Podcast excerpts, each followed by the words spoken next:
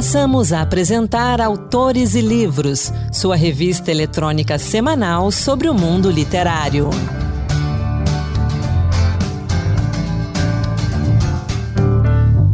Olá! A partir de agora, Autores e Livros, a revista literária da Rádio Senado. Sou Anderson Mendanha e hoje vamos falar de livrarias de rua e de poesia. Vamos juntos! Entrevista.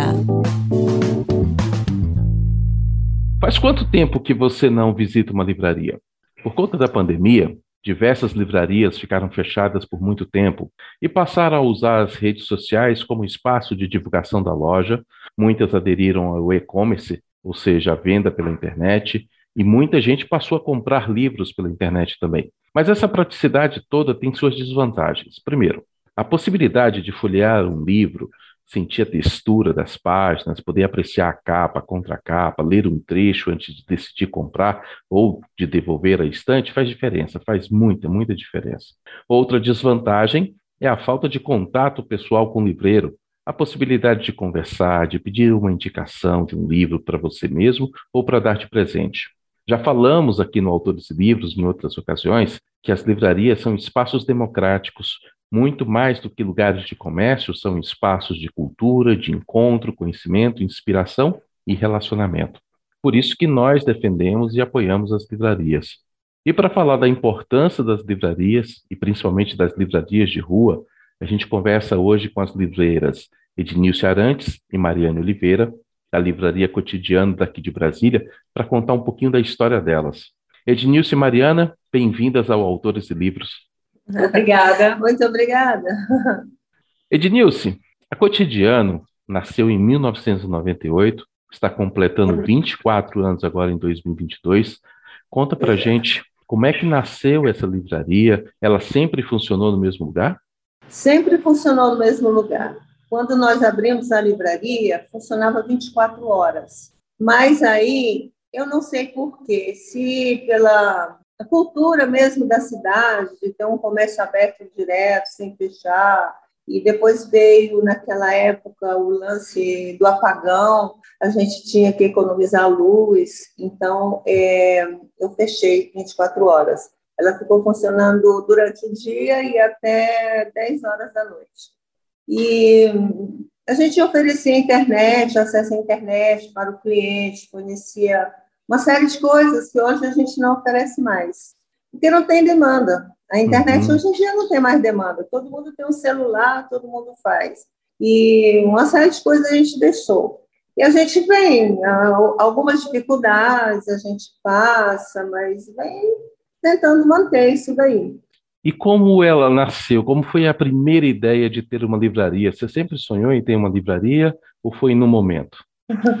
Não foi no momento. Eu estava prestes a me aposentar do meu trabalho, não queria ficar sem fazer nada e eu imaginei, entendeu? E eu tinha, eu tinha, eu tinha viajado e mesmo fora aqui do, do, do Brasil, esse tipo de, de livraria com café que funcionava direto. Aí eu falei, então vai ser isso.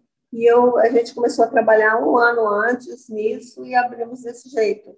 E conta pra gente, uma das características da cotidiano são as estantes. As estantes são inclinadas, elas têm uma história. Conta para os nossos ouvintes que história é essa das estantes da cotidiano.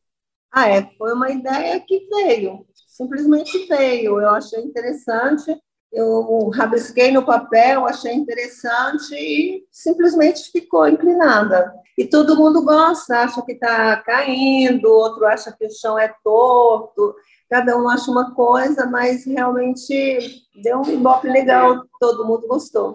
O arquiteto dizia para a gente que era uma ideia de apontar para o alto, porque o sucesso aponta para o alto. Mariane, você sempre trabalhou com a sua mãe no cotidiano? Não, não. A gente começou a trabalhar juntas agora na pandemia. É, a livraria ficou fechada há bastante tempo, em 2020, e a gente tinha uma conta de Instagram que era alimentada, mas não muito. E quando a livraria fechou, a gente precisava de uma vitrine, uma vitrine que chegasse a todas as pessoas, a todos os clientes que vinham no, que vinham no presencial.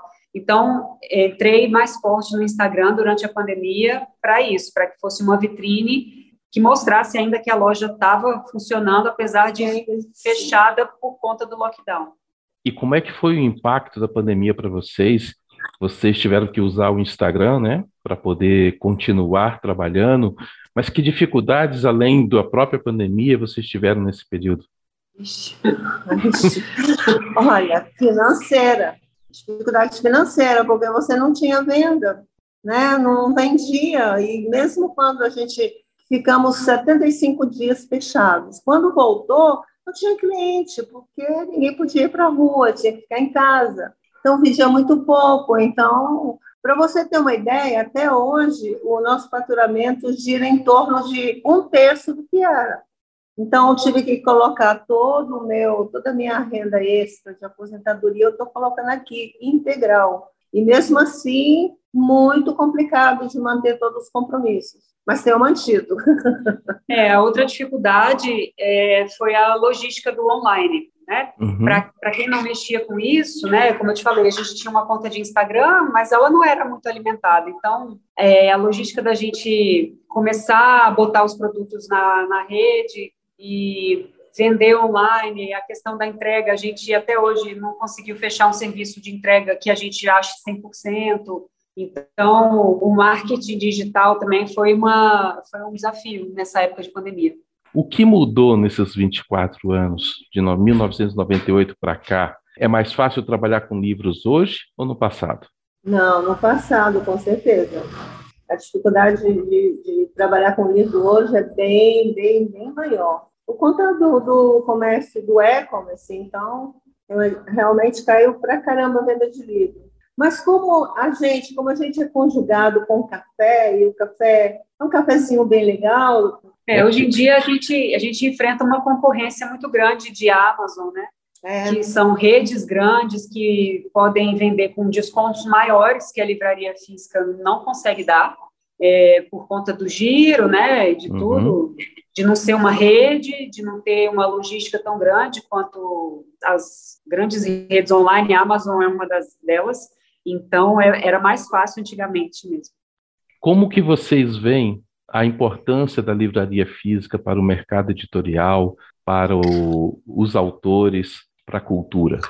Eu acho bem super importante, porque, como ele mesmo diz, tem aquela aquele contato físico com o livro. Tem gente que gosta muito de pegar o livro, aquele cheirinho bom do livro, entendeu? E conhecer autor. Outro dia mesmo teve uma, uma cliente que deixou uns livros aqui para vender.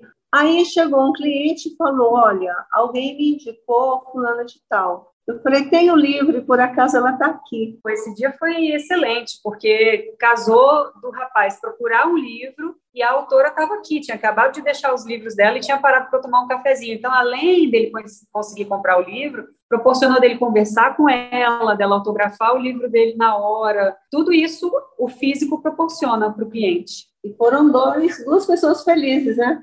Isso acontece muito, entendeu? É, você conhecendo os livros e sabendo o assunto, a pessoa chega procurando um livro, você pode indicar outro, Exato. ou uma coleção do mesmo autor. É importante essa troca, né? Para a gente encerrar a conversa, senão a gente podia ficar aqui batendo papo a tarde toda, né? Vocês ainda amam trabalhar com livros? Pretendem ficar com a livraria por muito tempo? Quem sabe mais de 24 anos? Amo demais. Porque se eu não amasse tanto, eu já tinha fechado. É, deixa eu falar. eu, como filha, na pandemia, a gente bateu muita cabeça quando teve que fechar, né? Então, eu como filha, eu confesso que eu já pedi para minha mãe fechar muitas vezes a livraria, porque como ela te falou, a, a venda caiu muito, né? E ela está entrando com recursos próprios para manter a livraria aberta, porque ela ama, ela ama, não pode passar. Ela ficou doente semana passada, teve Covid, muito agoniada para vir para a livraria todos os dias, porque ela ama trabalhar aqui e faz, é uma profissão que ela exerce com amor mesmo. O Autores e Livros é distribuído pela Rede Senado de Rádio para 17 capitais, Brasília e mais 16 outras capitais, e vai também para mais de 100 rádios no interior do país. Deixa um convite, então, para quem ouve a gente, para quem passar por Brasília, para visitar cotidiano ou para visitar uma livraria na sua cidade. Isso. Para quem, quem passar por Brasília, a gente está na 201 Sul, de 10 às 18h30. Nós temos livros aqui que não são. Temos também aqueles populares, lançamentos recentes, mas temos também pérolas que a gente gosta de vender. Minha mãe tem um repertório que ela gosta de vender e que vende bastante aqui. Então, venha conhecer a Livraria Cotidiano. Nós temos um café, nós temos espaço para reuniões, temos um, um espaço para pequenos eventos, lançamentos, saraus. E é uma livraria antiga, cuja dona ama muito esse espaço, é um, um local de amor, assim, que ela trabalha com muito amor. E a gente gosta de conhecer os clientes, bater papo, indicar livro. Ednilson e Mariane, muito obrigado pela presença de vocês aqui no Autores e Livros. Parabéns pelos 24 anos da Cotidiano e que venham, como eu disse antes, mais 24 anos, muito mais anos para vocês. Amém. Amém. Obrigada. Obrigado, gente. Até a próxima. A gente que agradece, Anderson. Muito obrigada pela Tchau. oportunidade. Obrigada. Quer conhecer mais sobre a Livraria Cotidiano?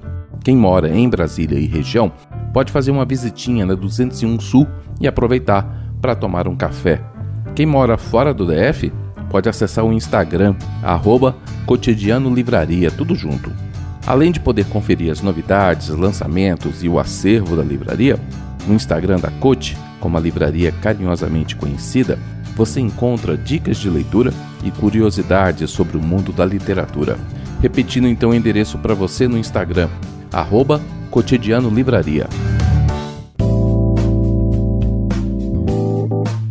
Entrevista. Médica há 30 anos, Marcela Alves de Moura é psiquiatra e psicoterapeuta. Trabalha com crianças, adolescentes e também com as famílias. A poesia é também um instrumento para traduzir e compartilhar tantas vivências no exercício da sua profissão. Doutora Marcela é autora de Poesia para os Meus Pacientes e também do romance Reviravoltas. Doutora Marcela, bem-vinda ao Autores e Livros. Muito obrigada, Anderson. Estou muito feliz de estar participando aqui desse encontro com vocês e eu agradeço de antemão pela oportunidade. Doutora, vamos falar então um pouquinho desses livros. A gente vai começar pela poesia. A apresentação de Poesia para Meus Pacientes na Amazon diz que esse livro é um exercício de reflexão sobre experiências, emoções e tudo que se pode aprender com elas. Fala um pouquinho desse livro e fala um pouquinho dessas poesias. Anderson, assim, a poesia está muito presente na minha vida desde cedo. Eu, eu, gost, sempre gostei muito de estudar e de ler, né? Eu tive um pai muito estudioso, ele fez faculdade quando eu já era adolescente, eu sempre tenho essa visão do meu pai estudando. E minha mãe me incentivava muito a ler, tinha um, um, umas coleções de livros chamado Para Gostar de Ler, não sei se você lembra dessas autores maravilhosos naquelas coleções que a gente ia lendo e pegando gosto. Depois, alguns professores de língua portuguesa, que eu acho que o professor é uma pessoa que pode ser uma, muito importante na vida de quase todos nós, que me escreviam bilhetes nas minhas redações e iam me incentivando a ler e, e depois escrever. Quando eu fiz 12 anos, eu pedi de presente uma máquina de escrever, me lembro, era cor de laranja, e eu comecei a escrever ali. E aí eu não parei mais, depois acabei pegando até cadernos e escrevendo. Então, a, a, a, poesia faz muito parte da minha vivência pessoal, é uma necessidade, eu escrevo uhum. por necessidade, vem aquela ideia, aquele pensamento, eu preciso pôr no papel. Depois que eu me especializei e fui trabalhar em psiquiatria e psicoterapia da infância e da adolescência, eu comecei a usar a escrita e a leitura também como uma ferramenta para trabalhar com meus pacientes. Então, eu sempre encorajo que eles escrevam não só isso, outras formas de arte, desenho, pintura, artesanato, como forma de expressar o que estão pensando e sentindo. Então, muitas das poesias que estão nesse livro, Poesia para Meus Pacientes, foram resultado de encontros e sessões que eu tive com um ou outro paciente, mas que, na verdade, reflete emoções e reflexões de muitas pessoas, inclusive minhas. Então, tem bastante texto também é, relacionado com vivências pessoais. Tem, meu pai faleceu há cinco uhum. anos atrás, era uma pessoa muito próxima e muito importante para mim. Tem muitas poesias que têm a ver com a questão da perda, da dor. Tem muitas reflexões a respeito da maternidade, que é uma coisa muito importante também para mim, né? A minha vivência com meu meu filho e tudo mais. E aí tem outras que são coisas que de repente eu vivenciei numa determinada sessão e que me fez pensar num determinado assunto, um sofrimento de uma pessoa, uma, a força e a capacidade de recuperação de outra pessoa. quando eu reuni essas poesias para o livro, foi muito pensando em fazer uma homenagem a todos os pacientes com quem eu trabalho. Foi justo no ano que eu completei 30 anos de formada, de nossa, não seria legal se eu pudesse publicar algumas dessas poesias. Algumas foram inspiradas, inclusive, por textos produzidos pelo meu paciente, como eu encorajo a escrever. Tem um texto lá em particular que eu gosto muito que chama uh, Querida Menina Quebrada, que é um texto de resposta de um texto trazido por uma paciente numa sessão que é um, é um texto muito assim comovente a senhora estava falando aí, eu já pesquisei aqui, já coloquei na página, porque eu, eu acabei de ler o Poesia para meus pacientes, ah. e, e eu vi aqui que eu tinha marcado justamente é, a sequência que começa com o meu filho, né? Uhum. A, o texto que fala dele, né? Olha esse ser, um olhar tão intenso, tão profundo, tão dentro dos olhos da gente, que parece olhar além e depois a senhora fala do seu pai, do Alzheimer. E Sim. então é realmente um livro pessoal, um livro que traduz emoções e a senhora dedica, ou seja, coloca o título do livro Poesia para os meus pacientes. Como seus pacientes reagem aos seus uhum. textos? A senhora já mostrava suas poesias para eles antes de, de publicar? Para alguns, sim, Anderson. Como eu te disse que eu trabalho com texto na sessão, não, não toda a sessão, mas é uma das ferramentas que eu uso, e textos que eu trago de um determinado livro, né, eu, que eu acho que tem alguma, faz algum sentido para o trabalho que a gente está realizando ali, às vezes eu trago um trecho, leia, veja o que, que você achou disso. Outras, outras vezes eu digo, eu gostaria que você escrevesse sobre esse tema. Eu trabalho com muita gente jovem, e trabalhar na construção do, do autoconceito, né, o que a pessoa pensa dela mesma, uhum. autoestima, é quase que inevitável a gente passar pelas questões de quem eu sou, o que, que eu quero para minha vida, a gente vai fazendo essa troca. Eu sempre escrevi para mim, nunca tinha mostrado para ninguém, né? Eu, eu, eu tô com meu marido há 36, 37 anos, eu nunca tinha mostrado um texto para ele, eu só fui mostrar para ele depois que foi aceito para publicação, que eu cheguei e contei, olha aqui, sabe o que, que uhum. aconteceu? Eu submeti, aceitaram, o que, que você acha? Mas para os meus pacientes eu já tinha compartilhado uma coisa ou outra, porque às vezes de alguma coisa que a gente tivesse vivido ali, é, me inspirava e eu disse assim, olha, eu fiz isso aqui para você. Tem um, um, uma poesia chamada Poder, que foi inspirada num paciente adolescente que estava num momento de muita revolta com o mundo, e que eu disse, olha, pensei em você e escrevi isso aqui. Então, assim, as pessoas para quem eu escrevi, para quem eu inspirei, em geral, eu avisava.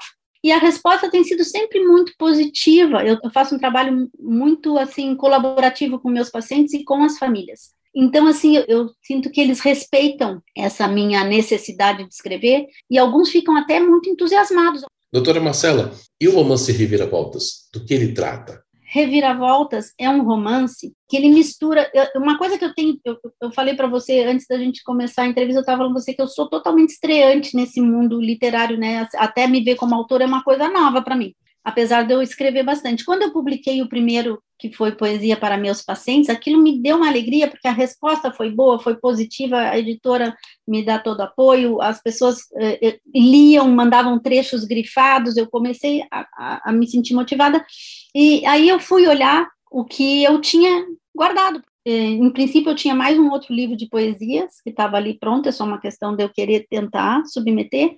E tinha esse romance que eu tinha trabalhado nele durante a pandemia, e tinha mais dois livros, um para orientação dos pais, e o, e o quarto livro é um, é um livro infantil, né, que vai ser lançado agora no segundo semestre também, que chama Celebrando a Diversidade Familiar. Então, o Reviravoltas, independente do, do né, se é o de poesia, se é o romance, se é o infantil, eu agora consigo ver um, um fio condutor que sempre tem algo de autobiográfico e sempre tem algo relacionado com o meu trabalho. Todos eles estão relacionados com o fato de.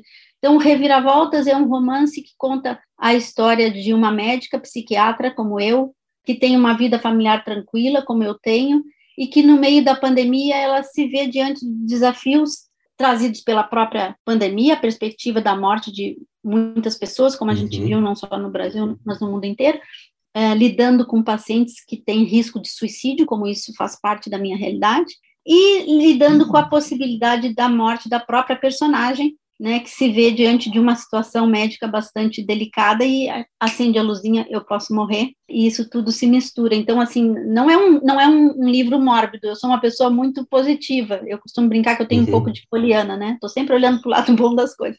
Então, apesar de tratar de temas densos, não é um, um, livro mórbido nem pessimista, pelo contrário, é sobre olhar para as coisas boas da vida, superar, uh, enfrentar as adversidades, né? E, e, e muito, sempre tem muita emoção. É, é, uma coisa muito assim do coração que eu escrevo.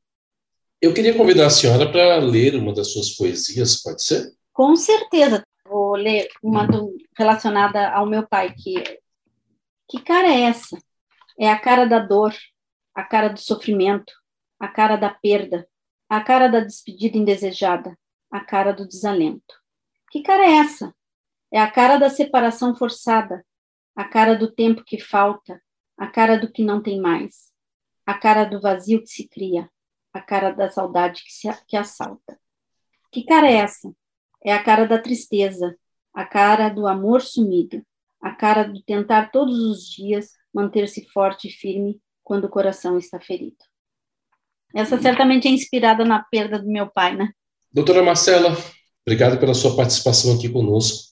Com toda certeza, muito obrigada pelo seu convite e espero que, é, mais do que tudo, que aquilo que eu escrevo sirva para tocar as pessoas de alguma maneira. Eu costumo falar, escrever sobre coisas que são muito, assim, humanas, né, de, de, todo ser humano, então a minha expectativa é que as pessoas se identifiquem e de alguma forma se sintam uh, confortadas. Muito obrigado, doutora. Até a próxima. Essa foi então a conversa que tive com a doutora Marcela Moura sobre seus dois livros, Poesia para os Meus Pacientes, publicado pela editora Ases da Literatura, fácil de encontrar nos portais de venda de livros e disponível gratuitamente para os assinantes do Kindle. Ela falou também do romance Reviravoltas, uma publicação da Caravana Editorial, à venda por R$ 54,90 no site caravanagrupoeditorial.com.br. E se você quiser conhecer mais do trabalho da doutora Marcela, tanto como escritora como psiquiatra psicoterapeuta, acesse o perfil no Instagram arroba Moura Doutora Marcela, doutora DRA. Repetindo o endereço então para você, arroba Moura Doutora Marcela. E a gente continua de poesia. O Encantos de Versos de hoje, produzido por Marluce Ribeiro, e apresentado por Raquel Teixeira, destaca o poeta e crítico literário Gilberto Mendonça Teles. Encantos diversos, poemas que tocam. Olá, hoje o Encantos Diversos traz para você obras do notável poeta goiano Gilberto Mendonça Teles. Natural de Bela Vista, de Goiás, onde nasceu em 1931, Gilberto Mendonça Teles é professor, poeta e crítico literário. Estreou no gênero em 1955 com o livro Alvorada e a partir daí não parou mais. Sua poesia é emotiva, saudosista, metalinguística, filosófica. Exemplo disso encontramos nos versos de Anulação do livro Arte de Amar. Ocupar o espaço contido na sombra, ser o pó do espesso, o vão da penumbra, o dó sem começo, o nó sem vislumbre, o invisível traço do não ser, escombro, ser zero ou nem isso, letra morta, timbre do vazio no osso, será quem do nome, o só do soluço de coisa nenhuma. Em 1989, Gilberto Mendonça Teles recebeu o prêmio Machado de Assis pelo conjunto de sua obra. Trata-se do maior reconhecimento literário nacional concedido pela Academia Brasileira de Letras. E agora você ouve Cantiga. Pergunto ao mar por que foge e ao vento por que não vem. O tempo levou a vida para outra praia no além. Há tanto pássaro voando, meu sonho voou também. Pousou nas cristas das vagas, tornou-se espuma salgada e veio dar nesta praia onde não há mais ninguém. E o mar que foge retorna, retorna o vento também. Só a vida que foi não volta, só o tempo que foi não vem. Assumidamente um romântico inveterado, Gilberto Mendonça Teles escreveu Paixão Quanto dura uma paixão? Uma paixão não dura nada, apenas a eternidade simples de um sorriso, que por ser belo e possuir antenas capta constantemente o paraíso.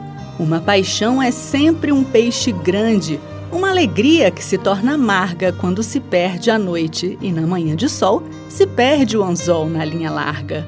Nem adianta aí mudar de isca, cevar o poço e procurar no fundo. O peixe da paixão é sombra arisca, na melhor pescaria deste mundo. Ela não dura muito e, por ser peixe, não dura na emoção, não dura nada. Se se perde no fundo, é sempre um feixe de luz. Alguma escama nacarada, caco de vidro areia no sol quente, que cintila e se apaga de repente. Sobre a temática, ouça agora Diana Pequeno, interpretando canção de Catulo da Paixão Cearense e Pedro de Alcântara. Ontem ao luar. Ontem ao luar, nós dois em plena solidão. Tu me perguntaste o que era dor de uma paixão. Nada respondi, calmo assim fiquei. Mas fitando o azul do azul do céu, te mostrei, mostrando a ti dos olhos meus correr senti uma nível lágrima e assim te respondi. Fiquei a sorrir por ter o prazer de ver a lágrima nos olhos a sofrer. A dor da paixão não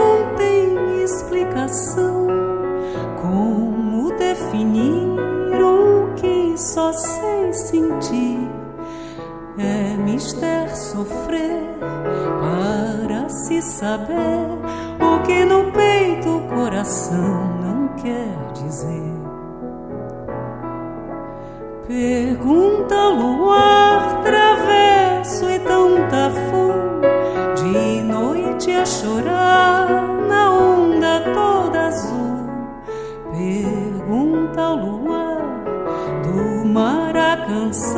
qual o mistério que há na dor de uma paixão. E com a poesia do Encantos de Versos, a gente encerra o Autores e Livros de hoje, que teve a apresentação de Anderson Mendanha, produção de Ana Beatriz Santos e trabalhos técnicos de Josevaldo Souza. Até a próxima. Boa leitura. Acabamos de apresentar Autores e Livros, sua revista eletrônica sobre o mundo literário.